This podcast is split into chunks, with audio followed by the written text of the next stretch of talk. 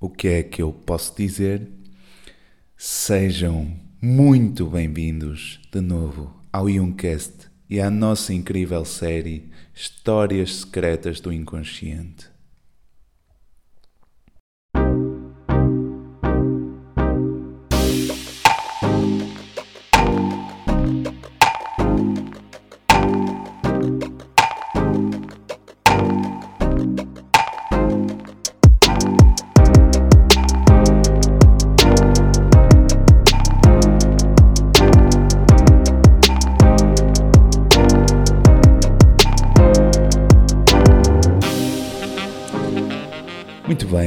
Young Lab arranca novamente com as suas produções de multimédia. Que saudades, não é?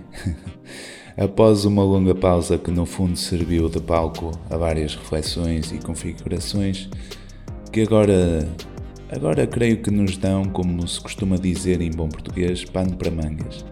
Em todo caso, não deixa de ser maravilhoso o facto de constatar através do Analytics, aliás, onde o podcast está ancorado, que os nossos episódios lançados até à data continuam a ser seguidos um pouco por todo o mundo e é com muita lisonja, acreditem, é com muita lisonja mesmo que volta e meia ainda recebo alguns e-mails e mensagens nas nossas redes sociais carregadas de carinho e de críticas apreciativas acerca do nosso trabalho. E com isto o que é que eu posso dizer? Bem, é importante referir que o Youngcast não é um produto de uma mente só, claro que não, mas de uma equipa até bastante multidisciplinar, com uma paixão, é claro, em comum, que é necessariamente a psicologia analítica. É um enorme orgulho assistir ao crescimento da nossa equipa e, consequentemente, verificar que, que a linguagem honesta que Jung tanto prezava e pretendia para a psicologia analítica está a ser espalhada por Portugal e talvez, uh, provoco eu, perpetuada daqui para o mundo. Mas não pensem que isto é arrogância da nossa parte, porque não somos os únicos a trabalhar Jung na língua portuguesa. Pelo contrário, existem imensos colegas a fazê-lo no nosso país irmão, no Brasil, a fazê-lo até, diria eu, com bastante rigor e genialidade Estou, claro, a lembrar-me, assim, muito de repente, por exemplo, de Pablo de Assis, que, na minha perspectiva pessoal, é um excelente interlocutor e que tem o podcast, acho com o nome, assinado com o nome Psicólogo. Sei que ele tem outros podcasts, nomeadamente, creio que seja o Metacast, entre outros, mas vão por mim, é um excelente inter interlocutor mesmo. Aliás, inclusivamente, eu creio que, apesar de por vezes ele ser desconhecido do grande público, é também um excelente pensador da teoria junguiana. Mas temos outros casos, como por exemplo o Anderson Santiago, que inclusivamente tem tentado uh, apostar também assim num formato mais virtual. E temos, claro, Marcos Quintais, que é um pensador certamente pós-junguiano.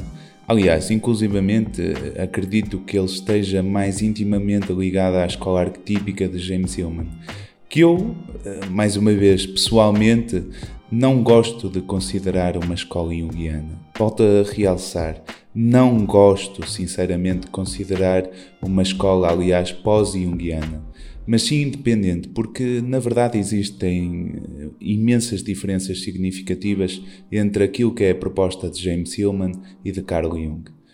No entanto, Marcos é certo que é, no fundo, um pensador livre e tem aproximado as várias escolas a participar de imensos colóquios e pequenas palestras de forma a abordar os conceitos junguianos. De qualquer forma, isto são algumas das sugestões daquilo que são pensadores bastante vivos no campo, se assim se pode chamar. Poderia falar, é claro, das diversas escolas de formação junguiana no Brasil, e assim também falar certamente dos seus representantes. E podemos dizer que realmente Jung no Brasil é rico e com isso enriquece também a língua portuguesa. Nesse sentido, este episódio demonstra também uma abertura além fronteiras, com um pensador que, no fundo, já nos é, já nos é muito querido e que já registou a sua participação no passado uh, num episódio também da série Histórias Secretas do Inconsciente. É claro que estamos a falar de Rodrigo Pereira Secon. Rodrigo é um psicólogo clínico que utiliza a abordagem analítica, mas é também um pensador bastante hábil principalmente em ligar a psicologia analítica, a filosofia e também a teologia. Aliás, eu recomendo inclusivamente a leitura da sua tese intitulada, bem, tenho que ir no estante aqui às minhas cábulas, uh, intitulada O Debate Religião e Psicologia nas primeiras cartas entre Carl Gustav Jung e Victor White, datadas entre 1945 e 1948, onde o autor aborda necessariamente a relação entre estes dois autores, Carl Jung e Victor White, e de que forma ambos foram importantíssimos para o desenvolvimento das suas propostas, teóricas, claro. De qualquer forma, a apresentação que o traz hoje a um novo episódio de Histórias Secretas do Inconsciente não é sobre esta relação entre Carl Jung e Victor White.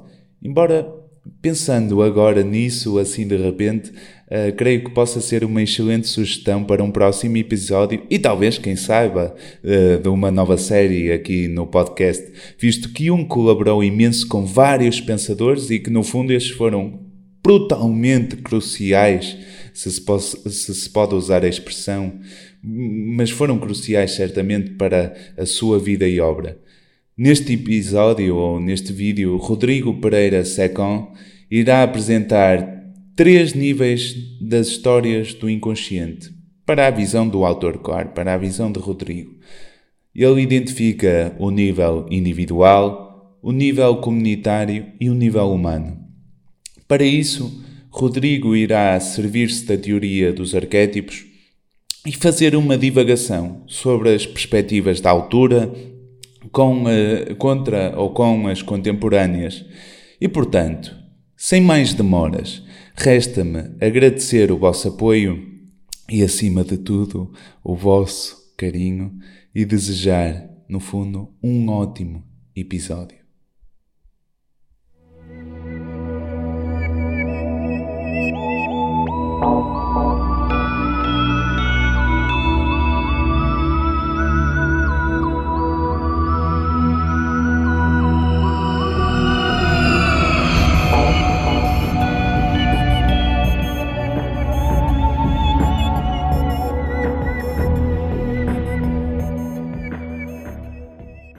Olá pessoal, é, sobre as histórias que eram inconsciente, a gente pode olhar para elas é, enxergando elas em três aspectos, tá?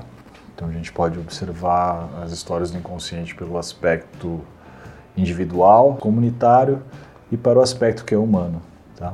E o que, é esse aspecto que é humano? Então no inconsciente ou o inconsciente coletivo, é, ele é constituído é, de aspectos que são comuns a todos os humanos, que vem do processo evolutivo é, e que tem como possível matriz aquilo que Jung vai chamar é, de arquétipo, ou seja, esses arquétipos é, são possíveis é, núcleos afetivos que organizam a realidade, organizam a percepção, é, organizam o comportamento é, a partir de motivos que são comuns a todos os humanos, que são humanos, tá?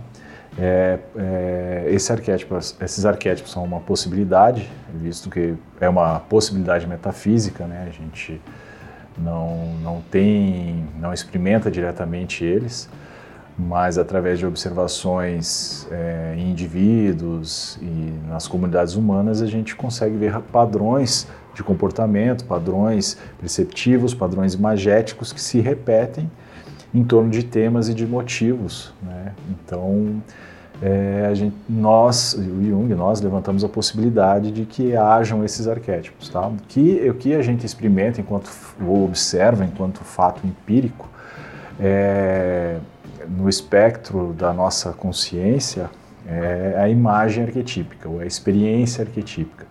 Então, essa imagem ou a experiência do arquétipo ela é experimentada por um indivíduo ou por um grupo de indivíduos num tempo histórico, num espaço geográfico, né? então ela é subjetiva. É... E assim como outros órgãos do sentido, outros núcleos, é, os sistemas cerebrais, a gente, enquanto ego consciência, a gente é, a experimenta dentro de um espectro. Tá? Assim, o Jung faz até essa comparação com o espectro da luz, né? ou seja, nossos olhos captam do ultravioleta ao infravermelho. Assim também seria é, o arquétipo, que a gente capta desde o aspecto instintivo dele é, até o aspecto conceitual, psíquico ou espiritual, enfim, tá? da imagem mesmo dele. É, então o arquétipo ele é, ele é um organizador da, da, da, realidade, assim como ele é um aspecto teleológico, né? ele é organizador da psique. E se a gente for lá no, no volume 18, no, no, volume 11, desculpe, no, no parágrafo 18, Jung vai dizer que a psique é em si a própria existência. Né? Então o, os arquétipos, enquanto organizador dessa existência, da existência em si, ou a psique, é, ele também tem um aspecto de teleo, teleológico dessa existência da psique, né? ele vai em direção a algo. Né? Então, o arquétipo ele é totalidade e finalidade ao mesmo tempo. Tá? É, e aí a gente chega também, né, num outro, um, outro, um outro aspecto coletivo do inconsciente, que também está no inconsciente coletivo, que é o inconsciente, vamos chamar assim, de, de comunitário. Ele tem características que são humanas, mas tem características que são próprias de uma comunidade humana e também está constituído no inconsciente coletivo. Né, e é aqui que começa o angu porque o Jung vai entender esse aspecto comunitário como uma sedimentação em cima do arquétipo. Ele usa até esse termo sedimentação. O Jung é um cara que gostava muito de arqueologia, lia muito sobre isso. É, também tem um sonho dele de 1907, quando ele está voltando da Clark, é, Clark Universe, onde eles foram fazer uma série de palestras, de falas. Né? O Freud foi junto, inclusive um monte de gente. E na volta, ele tem esse sonho, onde ele está numa casa é, renascentista e ele vai descendo, tem uma, uma, uma, uma outra, um, outro, um outro lugar que é medi mais medieval. E aí mais para baixo tem uma adega romana, que tem um sapão, e daí ele desce numa caverna com alguns utensílios paleolíticos, né? Vasos, enfim, tá? Não, não me lembro de certa forma se é essa ordem, mas o sonho tem esse aspecto, vocês devem saber até desse sonho que estou falando.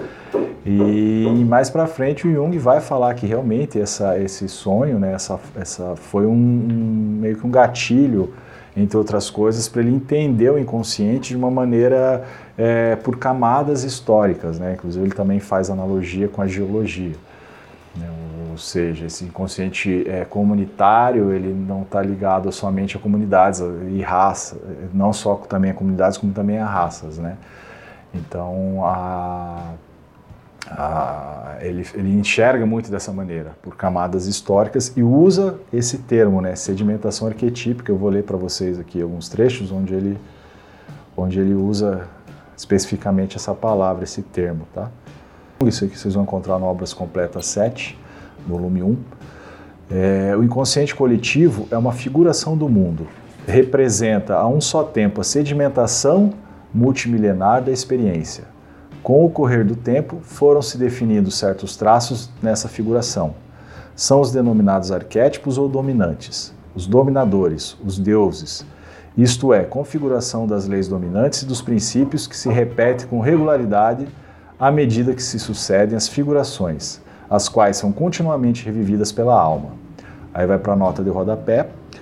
É, como já indicamos acima, os arquétipos podem ser interpretados como efeito e sedimento de experiências realizadas, mas também se manifestam como fatores que provocam tais experiências. Agora vou ler um outro trecho.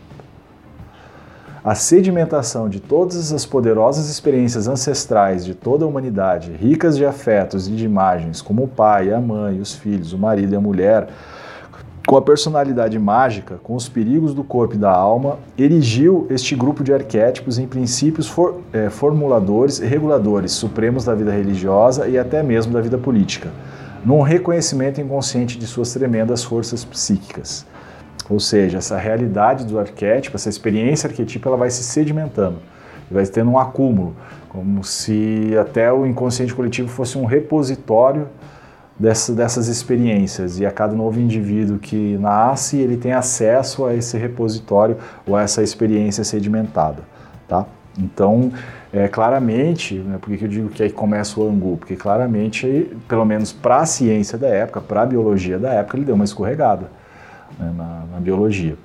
É, teve dois é, contemporâneos é, do Jung, que foram muito próximos deles, dele, que chamaram a atenção dele para isso, chamaram a atenção dos psicólogos é, analíticos para isso, é, e até os dois propuseram uma revisão da teoria dos arquétipos. Né? Porque, tudo bem, tem um aspecto do arquétipo que ele é essa coisa instintiva, essa matriz reguladora da realidade, é, são é, é, núcleos afetivos estruturais da psique humana, ok.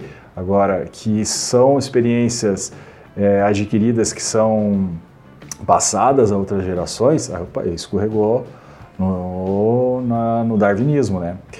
É, então um deles é o Michael Fordham, que foi um analista inglês, e ele fala isso para Jung, traz a questão de Mendel, traz outras experiências da época que comprovavam que não se passa, naquela época, né? Que não se passava para outras gerações as, as, as características adquiridas, né? ou seja, já estava aceito.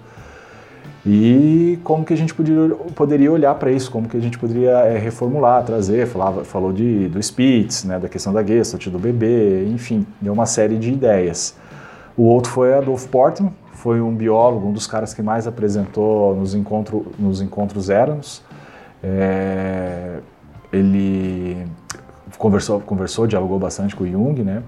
E ele era um cara que admirava muito o trabalho do Jung, até para trazer essas questões de que o organismo né, ele não vem é, é, vazio, ele não vem um, uma tábua rasa, né, um papel em branco, ele já vem com toda é, uma gama de, de organizadores, de informações e de sentido, né?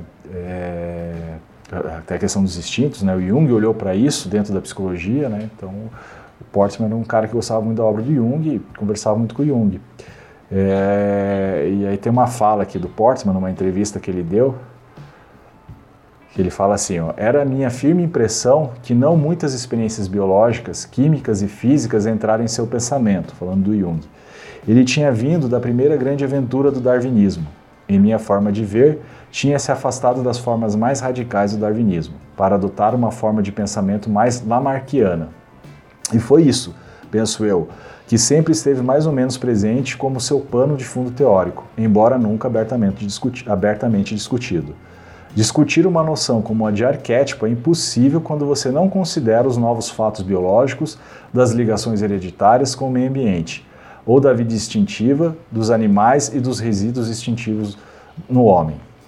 Então, é, o Jung não gostou, tá? É, nem, nem, nem dessa da, da, intromissão do Adolf Portman, nas palavras dele de intromissão, ele, ele, ele comentou com algumas pessoas próximas, isso tem carta, é, que um biólogo não entende da realidade, não está no contato clínico, no contato com as, as, com as imagens arquetípicas para entender do que ele estava falando. Do Fordham ele também não gostou muito da, das ideias do Fordham. É, inclusive, ele estava no final da vida dele, ele já estava meio desgostoso com como estava caminhando a humanidade, com a superpopulação, com a bomba H, com o fascismo. Eram essas três coisas principais assim que incomodava ele e que ele acreditava que o trabalho clínico podia, poderia dar conta dessas três coisas, mas ele estava vendo que não dava, então ele estava um pouco frustrado. O Fordham disse que ele estava identificado com o curador né, da tribo, né, com, com com, no caso, a tribo, a, a grande, a, a, humanidade, né, já que ele era uma pessoa global, né, era uma pessoa é, de um, desse cacife.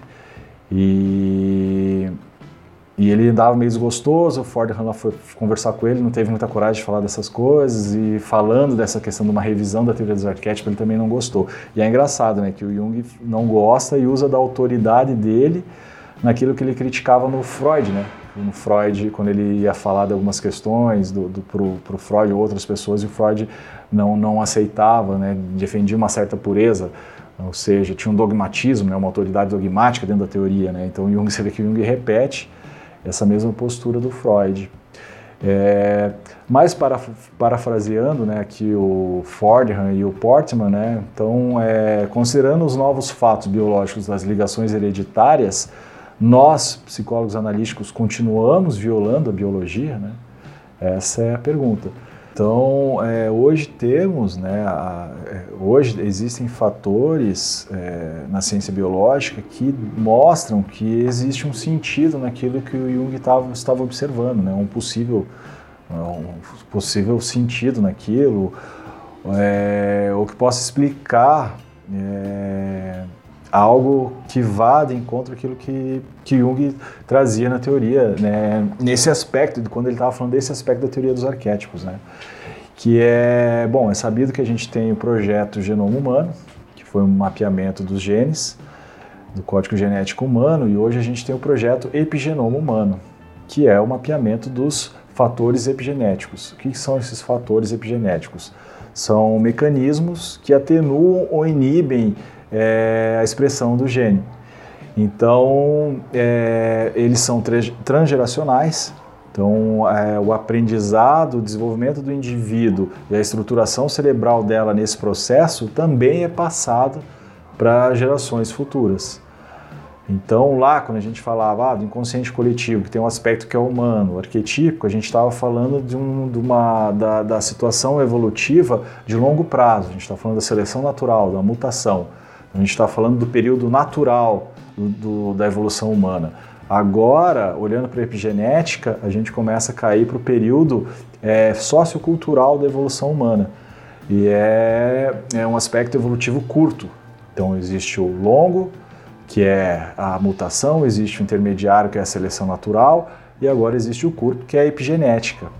É, então, é, é, toda aquela experiência natural dos, dos primatas, que vai se tornando é, aculturado, social, com regras, com linguagem, isso no desenvolvimento daqueles cérebros é, e, de, e, de, novo retornando, né, ou seja, para o ambiente, o ambiente retornando para aquele cérebro, esse, todo esse aprendizado e esse desenvolvimento passar para gerações futuras e isso foi tornando uma dança entre ambiente e o cérebro. Tá? Então, os fatores, ele, os fatores epigenéticos, eles são é, essenciais, funda, é, eles são fundamentos de todo o desenvolvimento e estruturação das, das redes neuronais. Tá? Então, aqui nas palavras é, do neurocientista Wolf Singer, buscar as origens desses conhecimentos equivale a identificar os fatores que determinam e modificam a estrutura funcional do cérebro. O desenvolvimento das estruturas cerebrais é determinado por inúmeros fatores epigenéticos, resultantes das dimensões sociais e ambientais. Ou seja, que a gente já começa a ver que, de repente, aquilo que o Jung estava falando e observando não derrapa na biologia. Talvez naquela época, a gente tinha uma noção puramente darwiniana, é, ele estava derrapando, de fato. Mas hoje, a ciência tem observado e tem sustentado que existem é, aprendizados e características adquiridas que são passadas para pelo menos, pelo menos duas gerações e que isso causa uma modificação e estruturação é, nos sistemas cerebrais, nos sistemas neuronais. Tá? Então é algo de repente que a gente possa também estar tá olhando para fundamentar é, a teoria dos arquétipos. Tá? Uma outra coisa que a gente pode observar também na ciência recente é a nova física é, que até teve em alta aí no final dos anos 90 para 2000 ali, que é a física quântica tal, né, vários vídeos, enfim. Mas misticismos à parte, a, a física quântica também pode trazer algumas coisas para a gente olhar para isso, para essa, essa questão. É, porque ela traz é, um princípio de, entre várias coisas que, que é observado no fenômeno sub, subatômico, uma delas é a não localidade, né? ou seja, é, existem é, elementos ali que não estão presos dentro de uma cadeia de causa e efeito, não estão presos dentro da cadeia do tempo e do espaço. E o Jung observou isso, e a gente na clínica, no dia a dia, a gente que tem esse olhar, da psicologia complexa analítica, a gente também observa isso até nos fenômenos inconscientes, nos sonhos, que há alguns fenômenos que ele não tem localidade. Inclusive, a, a, a definição de sincronicidade vem disso, né? de um fator que tem uma relevância psíquica que não está conectado no tempo ou no espaço, ou nem no tempo e nem no espaço.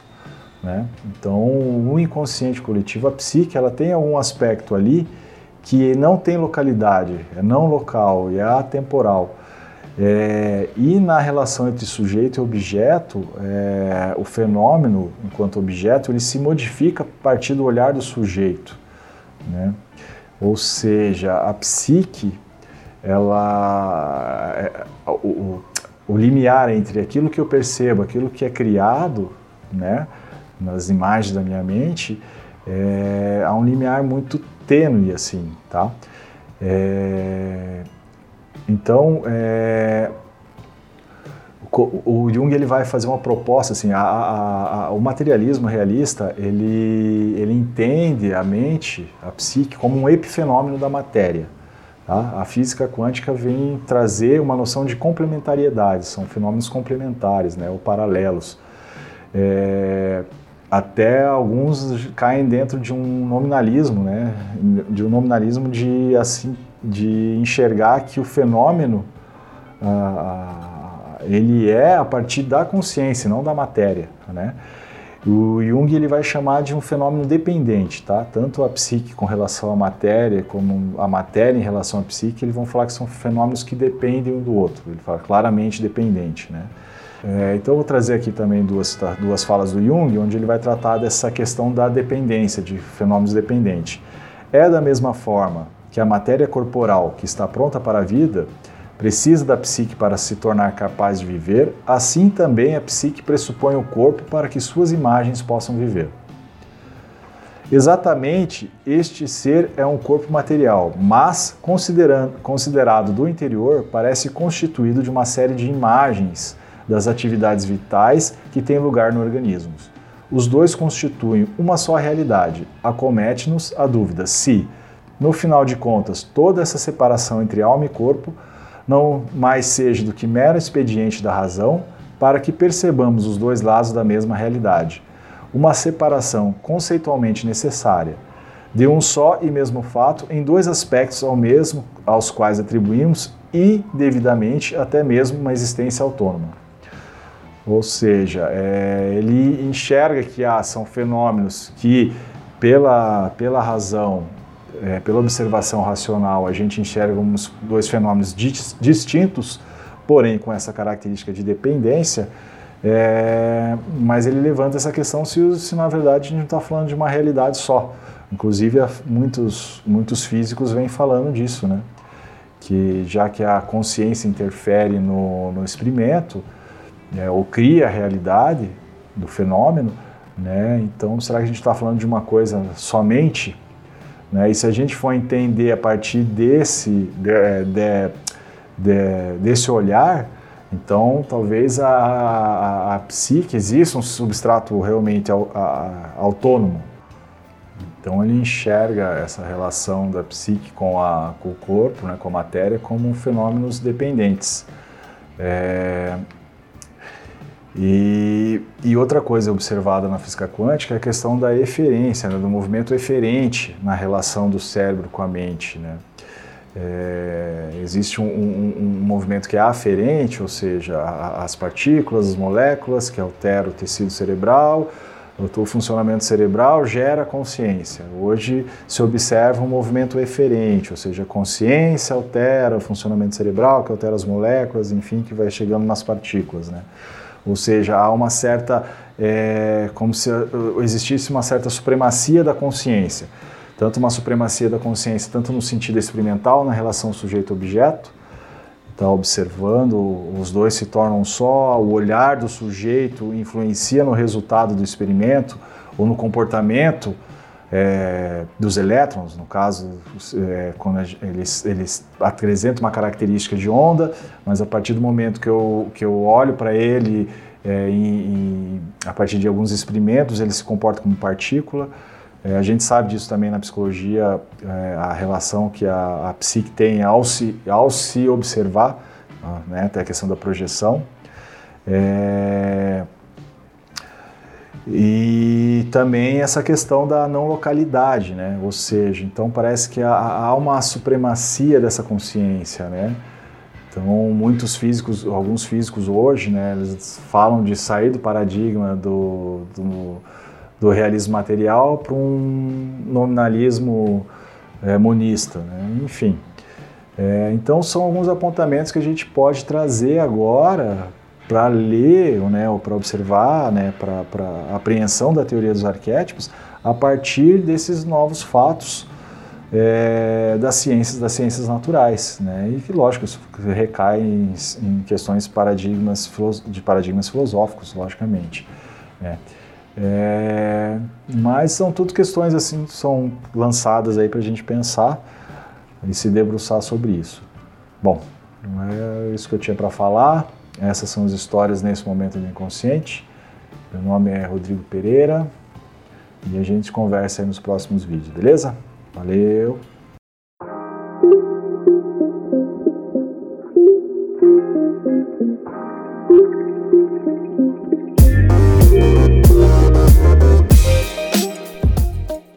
Este foi o episódio mais recente, até à data, claro, da série Histórias Secretas do Inconsciente e complementa com bases teóricas a ideia de fundo que Rodrigo tinha nos deixado no episódio anterior.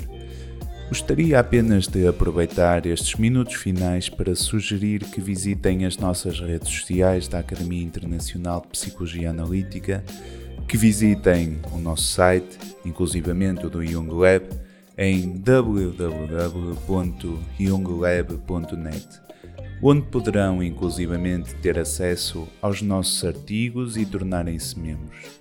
Eventualmente novidades irão surgir porque os nossos passos estão sempre em atualização, mas acima de tudo mantenham-se atentos às nossas novas propostas formativas.